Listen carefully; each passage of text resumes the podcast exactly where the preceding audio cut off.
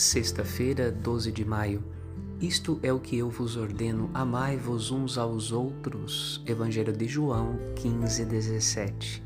Falsas doutrinas perturbam a comunidade cristã desde suas origens. Correspondem sempre a modos humanos de responder às necessidades temporais. O Filho de Deus se fez homem para revelar ao homem de todos os tempos a maneira divina de solucionar os desafios da humanidade. E há um princípio fundamental: a caridade de Cristo. Em suas palavras, amai-vos como eu vos amei. Este é o modo divino. Os amigos de Jesus, seus enviados, apóstolos, devem recomeçar a partir de Cristo sempre que surgirem turbulências na comunidade. As turbulências são inevitáveis. A caridade de Cristo precisa ser um valor irrenunciável da fé. Meditemos. Padre Rodolfo.